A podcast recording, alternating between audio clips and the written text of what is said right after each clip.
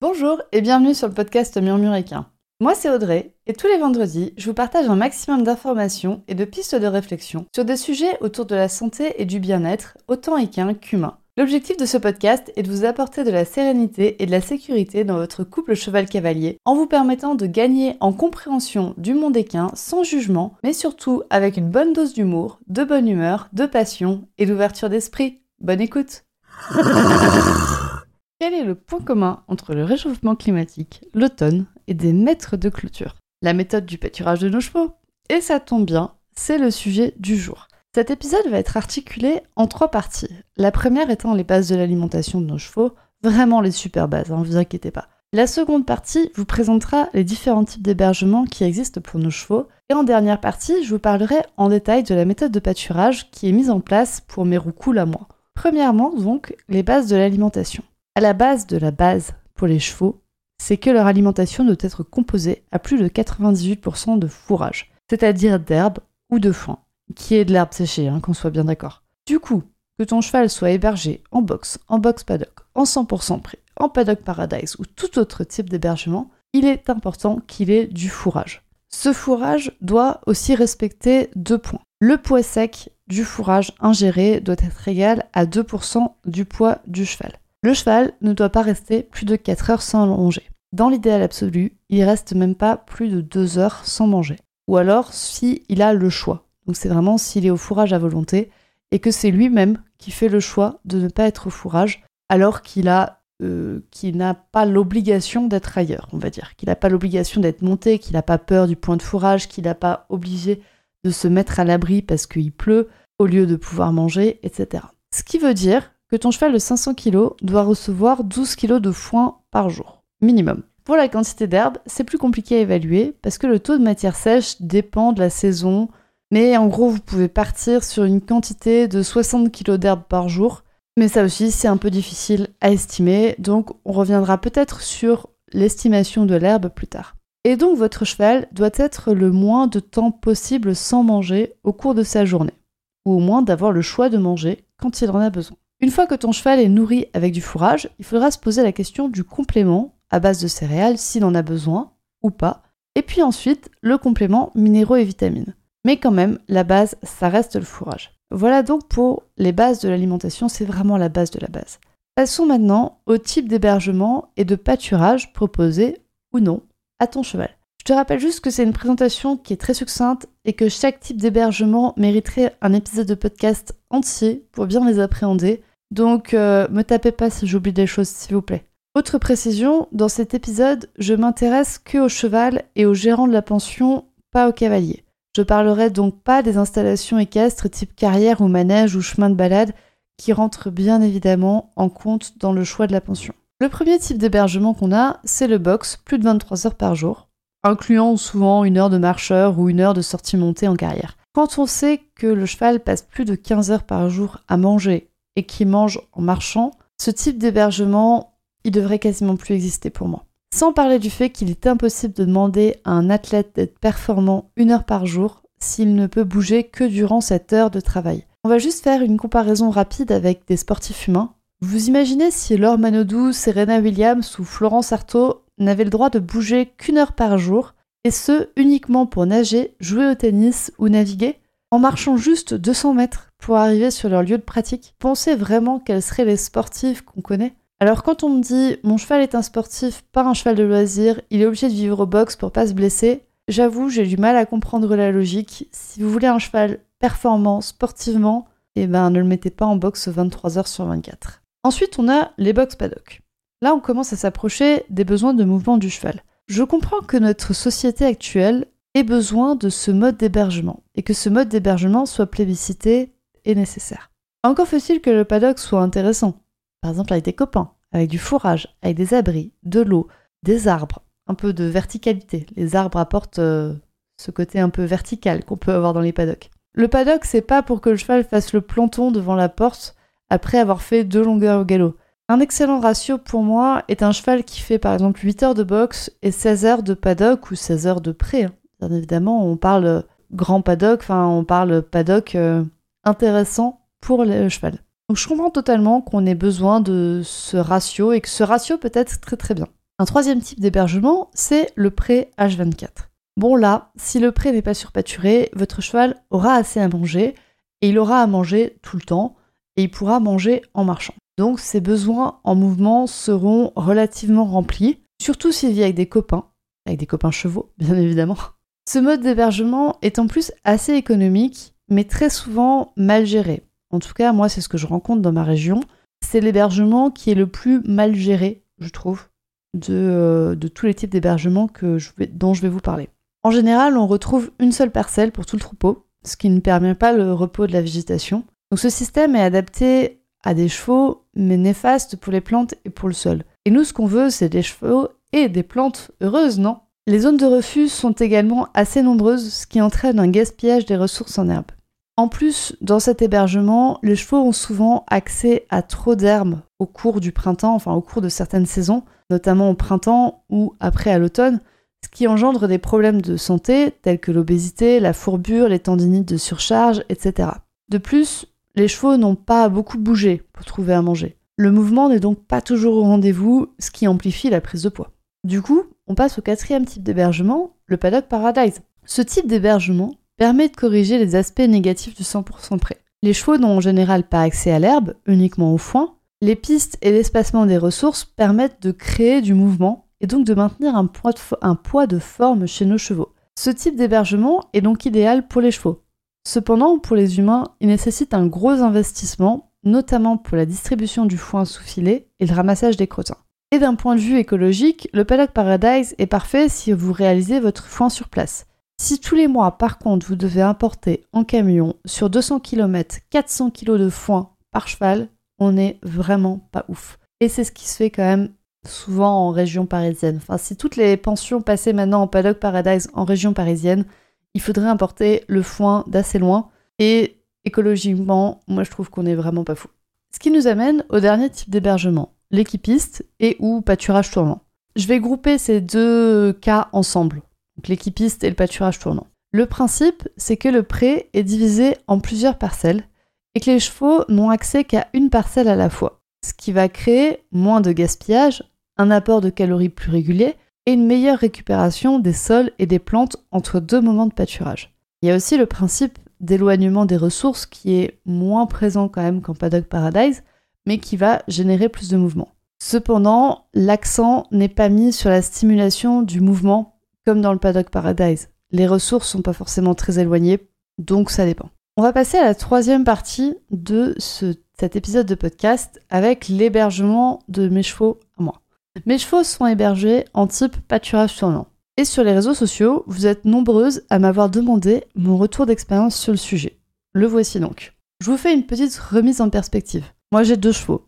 Whisper, qui est un quarter horse de 14 ans, qui est PSSM, naviculaire et porteur de Lyme. Et Alpha, qui est un trotteur français réformé de 12 ans, qui est sujet aux ulcères gastriques. Je vis en Ile-de-France, donc peu d'espace de pâture, et un de mes gros critères de choix de pension, c'est de ne pas avoir à rouler plus de 30 minutes en voiture. Mes chevaux ont donc été en pension 100% prêt durant plus de 5 ans. C'est déjà bien. Hein. Déjà, ils étaient au pré. En plus, le pré était pas trop surpâturé. Il y avait une rotation de pâture. Et avec du foin à volonté en hiver, moi j'étais contente pour mes chevaux. Mes chevaux étaient dans un troupeau de 4 chevaux et ils disposaient de 3 hectares de prairie, donc avec une rotation été-hiver. Et ça, c'est quand même assez ouf pour l'île de France. Ensuite, un des gros points qui n'était pas pris en compte dans ma pension de l'époque, c'était la gestion des refus et du printemps. Au mois de mai, on avait trop d'herbes, les chevaux enflaient comme des barils, et puis en juillet-août, ils n'avaient plus rien à manger, parce que tout ce qui restait, c'est des refus, et ils voulaient pas y toucher. D'ailleurs, une fois, ça m'a fait rire, parce que la gérante m'a dit Moi, je devrais prendre 40 chevaux en pension juste pour le mois de mai, comme ça, ils mangeraient toute l'herbe, et au moins, on n'aurait pas de gaspillage. Alors, oui, c'est une solution. Une autre solution pourrait aussi être de faire des parcelles et donc de limiter la surface de pâturage au mois de mai et d'avoir du foin sur pied au mois de juillet-août, non? Bref, en novembre 2021, on a eu une grosse, une méga grosse opportunité de fou furieux, de malade, de tout ce que vous voulez. On a donc déménagé sur une parcelle de 2,5 hectares en autogestion. On peut faire ce qu'on veut sur la parcelle qui est occupée par trois chevaux. Happy a rejoint Whisper et Alpha. Happy Pour le contexte, il a une vilaine tendance au surpoids et à la fourbure. Ça pose la suite du contexte. On a donc 2,5 hectares et 3 chevaux, et l'agriculteur nous réserve 24 boules de foin par an. À nous de gérer ensuite comme on l'entend. Et donc là, on a fait un gros investissement en clôture. on s'est décidé à gérer en pâturage tournant, donc on a vraiment investi en clôture. On a divisé notre parcelle en plusieurs parties. Une première partie de 0,9 hectares. Alors je me suis trompée, j'ai dit 2,5 hectares et en fait on a 2 hectares pour 3 chevaux. donc je reprends. On a divisé notre parcelle en plusieurs parties. Une première partie de 0,9 hectares qui sont sacrifiés comme zone d'hiver. Cette zone contient 3 points de foin en hiver, plus l'eau, plus un abri artificiel, et elle est couverte d'arbres, donc ça fait des abris naturels. Et les 1,6 hectares restants, on les a divisés en 8, ce qui fait 8 parcelles de 0,2 hectares chacune. Et ce 1,6 hectare est destiné à la production d'herbes et au pâturage au printemps, en été et en automne. Oui, ça en fait du fil. On a presque 1 km de clôture qui est doublé, voire triplé par endroits. On approche donc les 3 km de longueur de fil et on est à plus de 100 piquets temporaires dans notre pré. Ça vous donne des chiffres. Ensuite, je vous laisse aller chercher sur Decathlon ou Kramer le prix des piquets plastiques et le prix du linéaire de fil. Petit point investissement. Une de nos grosses chances, c'est aussi d'être sur un terrain sableux, donc on n'a pas eu besoin de stabiliser grand-chose. Je vous renvoie, si vous avez envie de parler de stabilisation des sols, à l'épisode 37 de ce podcast qui est sur la géologie. Les chevaux sont donc restés sur la zone sacrifiée de novembre à mars. Puis ils sont allés dans la parcelle numéro 1. Oui, je vais vous parler, on a, on a numéroté nos parcelles de 1 à 8 pour réussir à s'en sortir. Ils ont d'abord passé quelques minutes dans la parcelle numéro 1, donc je crois qu'on a commencé par 15 euh, minutes, et puis après on a augmenté au fur et à mesure la durée de pâturage, donc de quelques minutes à quelques heures par jour, pour habituer leur système digestif à passer du foin à l'herbe. Ils sont pas restés très longtemps dans la parcelle 1, on les a vite mis dans la parcelle 2, puis la 3, puis la 4, etc. Avec donc un rythme de rotation assez rapide, toujours quelques heures par jour, et y passer 3-4 jours dans chaque parcelle. Et croyez-moi, c'était assez sportif de, contenir Whisper dans la zone sans herbe quand ils n'y avaient pas le droit. Au mois d'avril, ensuite, on a ouvert la parcelle 1 toute la journée. Ils y sont restés 5 jours. Puis on a refermé la parcelle 1 et on a ouvert la parcelle 2. La parcelle 2, je crois qu'ils y sont restés 6 jours. Et ainsi de suite. La durée de pâturage dans la parcelle dépendait de son couvert végétal en termes de qualité et de quantité. Par exemple, on a une parcelle qui est très couverte d'orties et ils y ont pas passé très longtemps. À partir de la parcelle 4, on s'est rendu compte d'un truc. On avait trop de refus. On a donc redivisé toutes nos parcelles en deux. On a donc fait 16 parcelles de 0,1 hectare chacune. Une autre solution aurait été d'ouvrir les parcelles au fil, c'est-à-dire tous les 2-3 jours déplacer un fil dans la parcelle pour l'ouvrir au fur et à mesure. Cette technique aurait encore diminué la quantité de refus, mais ça aurait augmenté notre temps de manipulation, et ça, nous, en tant qu'humaines, on ne voulait pas. Un autre chiffre que je peux vous donner, c'est que les chevaux ont pâturé une première fois toutes les parcelles du 10 avril au 10 juillet. Donc ils ont fait 3 mois sur 1,6 hectare. On a ensuite entamé un second cycle de pâturage du 10 juillet au 10 août sur 4 parcelles. J'enregistre cet épisode le 16 août. Les chevaux sont restés dans la parcelle 4 jusqu'au 6 août. Et ils n'iront pas dans la parcelle 5, 6, 7 et 8. Ils n'iront pas. Là, actuellement, on a refermé les parcelles. Ils sont dans leur zone d'hiver et on y a remis du foin. Pourquoi est-ce qu'ils n'iront pas dans les parcelles 5, 6, 7 et 8 Parce que l'herbe est trop courte. Donc, elle n'est pas si dangereuse pour nos chevaux. Par contre, s'ils vont pâturer dans ces parcelles, ils vont impacter la reprise de pousse de l'herbe qui a actuellement très peu de réserve d'énergie. Donc, on a pitié de ces pauvres petites plantes et on leur laisse leurs petites réserves. Et les chevaux sont passés au foin. Dans notre programme idéal, et j'espère qu'on va pouvoir le tenir parce que en ce 16 août, ça fait maintenant trois jours, deux jours, trois jours qu'on a de la pluie. Donc j'espère vraiment que la repousse de l'herbe va reprendre.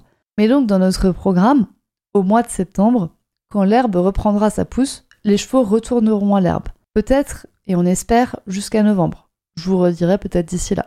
Je suis assez dégoûtée de cette sécheresse qu'on a actuellement parce que je suis persuadée qu'avec un petit peu plus de pluie au mois de juin, on aurait atteint une autonomie alimentaire de mars à novembre sans avoir besoin de donner du foin en août? Mais bon, c'est les règles du nouveau jeu qui ont été fixées par l'homme sur le climat. Donc on va faire en sorte de jouer ces règles et on va essayer de limiter le plus possible notre impact d'humaine sur le climat.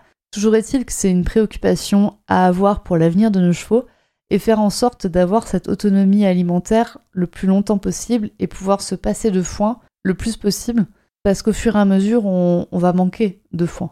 Et ensuite, pour l'hiver, nos chevaux ne seront plus à l'herbe, mais juste dans la parcelle d'hiver de 0,9 hectares avec du foin jusqu'au mois de février. Et au mois de février, on les refera repasser à l'herbe quelques minutes, quelques heures par jour, etc. Et on reprendra notre année classiquement. Si on regarde du coup sur une année, une parcelle de 0,2 hectares ne sera pâturée que 3 semaines, 4 semaines au plus. On va partir sur du pessimiste, donc une parcelle de 0,2 hectares est pâturée 4 semaines, donc un mois. Ce qui veut dire que chaque parcelle a donc au moins 11 mois de repos par an. Je connais très très peu de personnes de pension qui peuvent garantir ça, qui peuvent avoir un temps de repos aussi important pour la végétation, ce qui est assez royal pour la végétation, pour les graminées, ce qui permet d'avoir une magnifique diversité de plantes dans nos parcelles. Je vous jure, c'est incroyable à voir tout ce qu'on arrive à avoir comme graminées fourragères et comme plantes, comme autres plantes, dont des plantes médicinales, qui arrivent à évoluer dans nos parcelles et donc qui font du bien à nos chevaux. Et justement, pour nos chevaux, eh ben honnêtement, on n'a jamais eu des chevaux aussi fit. Les miens, ils ont globalement rien fichu au printemps. Et ils sont très très loin du surpoids et de la fourbure. J'ai rarement vu Whisper aussi beau, c'est celui qui a le plus tendance au surpoids. Il est vraiment magnifique. Je n'ai aucune préoccupation dans mon esprit de risque de surpoids, de fourbure, et donc de tendinite et donc d'emphysème qui peuvent être associés. Ce système de détention est donc dans mon cas le plus adapté à notre pâture, à nos chevaux et à nos besoins d'humaines. Je ne dis pas que ce système de détention des chevaux est le plus adapté dans tous les cas. Je fais confiance à votre cerveau pour savoir quels paramètres sont importants pour vos chevaux et pour vous, et pour votre parcelle, pour savoir si votre parcelle est adaptée au pâturage tournant ou non. Tous les systèmes de détention sont adaptés à certains objectifs et à certains besoins. C'est à vous de définir vos objectifs et vos besoins et les besoins de vos chevaux pour ensuite choisir le meilleur système de pâturage et de détention pour vos animaux. Moi, c'était un retour d'expérience que je viens de vous faire sur le pâturage tournant où je suis convaincue dans mon cas. Je vous invite à me suivre sur Instagram sur le compte at murmure.animal.shiatsu où je parle aussi, où je vous fais des retours d'expérience de temps en temps sur le pâturage tournant et sur la gestion de notre parcelle. Je vous invite donc à nous suivre si vous voulez euh, avoir plus d'images notamment que ce podcast. Et donc une fois que vous aurez eu autant l'écoute que les images, et donc maintenant que vous avez eu mon retour d'expérience, eh ben vous aurez compris que le lien avec l'automne, avec l'élément métal, c'était la récolte, c'était faire le bilan, c'était comprendre comment on va pouvoir passer l'hiver et comprendre surtout comment on va pouvoir passer les prochains étés qui arrivent, comment faire le bilan de ce qu'on a eu pour prévoir le futur. C'est vraiment un aspect important de l'élément métal. Et je vous dis à la semaine prochaine pour un, prochain, pour un prochain épisode de podcast en lien avec l'élément métal de la médecine traditionnelle chinoise. Bonne journée Et voilà, c'est la fin de cet épisode du podcast Murmuréquin. J'espère que cet épisode vous a plu. Si c'est le cas, n'hésitez pas à venir me le dire sur Instagram ou par mail. Vous pouvez aussi partager l'épisode à une personne qui veut en apprendre plus sur les chevaux. Et si vous avez envie de soutenir un média qui a comme ambition de propager le savoir au plus grand nombre et ainsi d'améliorer la vie de nos compagnons à crinière, vous pouvez le faire dès aujourd'hui en faisant un don sur le compte Tipeee du podcast Murmuréquin. Je vous laisse donc le lien de mon compte Tipeee dans la description de cet épisode et je vous remercie au plus profond de mon cœur si vous m'aidez dans le projet fou de ce podcast qui est de rendre le savoir équin toujours plus accessible pour tout le monde. On se retrouve vendredi prochain pour un nouvel épisode. À bientôt!